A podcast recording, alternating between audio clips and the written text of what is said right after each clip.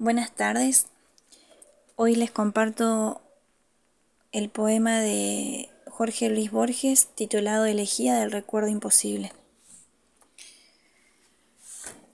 ¿Qué no daría yo por la memoria de una calle de tierras con tapias bajas y de un alto jinete llenando el alba, largo y raído el poncho, en uno de los días de la llanura, en un día sin fecha?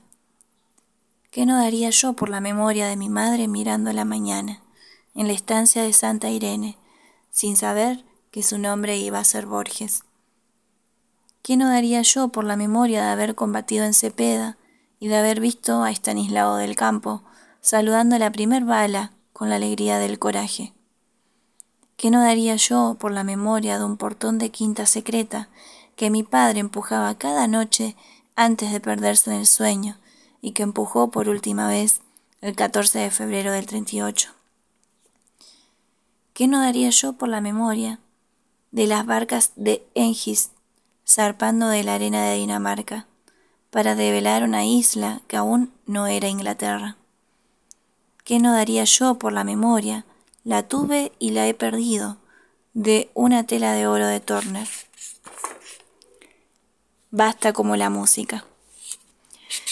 ¿Qué no daría yo por la memoria de haber oído a Sócrates, que en la tarde de la cicuta examinó serenamente el problema de la inmortalidad, alternando los mitos y las razones, mientras la muerte azul iba subiendo desde los pies ya fríos?